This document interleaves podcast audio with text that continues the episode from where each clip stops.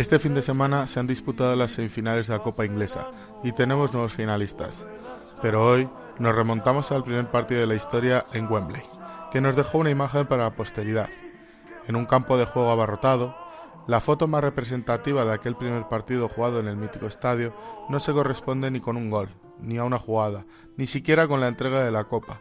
Se trata de una instantánea que se obtuvo durante la invasión del campo que se produjo antes del inicio del juego. El antiguo Wembley, construido para la Exposición Imperial Británica de 1924 y conocido anteriormente como Empire Stadium, se adaptó para albergar la final de la FA Cup en su partido inaugural incluso antes de celebrarse dicha feria.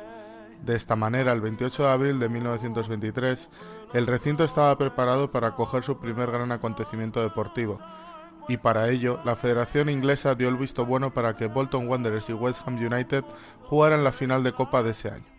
Al atractivo natural que significaba para los aficionados ingleses la definición del importante trofeo, se sonaba el hecho histórico que de presenciar el partido en el nuevo Coliseo. El ambiente primaveral y un fácil acceso al transporte público, una verdadera muchedumbre se acercó para seguir la final. Las puertas del estadio se abrieron con bastante antelación, aproximadamente tres horas antes del inicio. Pese a ello, en los primeros minutos el aforo de 125.000 espectadores ya se había quedado pequeño.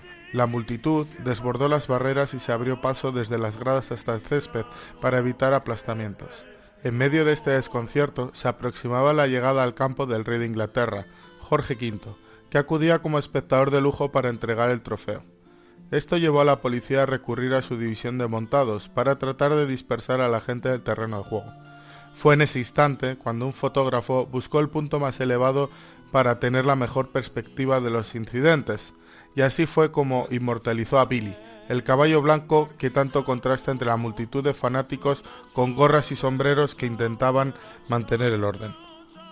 Finalmente, para lograr desalojar el terreno de juego, se formó un cordón de personas en forma de círculo en el centro del campo, mientras Billy pasaba alrededor para hacer que la gente volviese hacia las gradas paulatinamente. Se calcula que alrededor de 200.000 personas estaban en la pista en ese momento.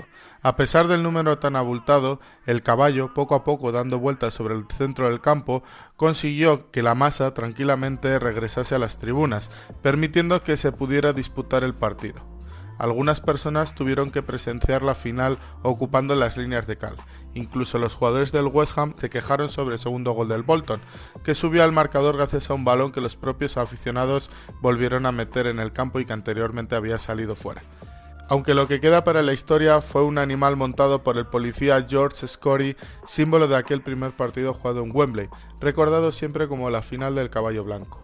En 2005, una encuesta dio como ganador el nombre de Whitehall Bridge para bautizar el puente peatonal que da acceso al reconstruido estadio de Wembley. De tal manera, Billy, a un día de hoy, continúa presente en todas las finales de la FA Cup.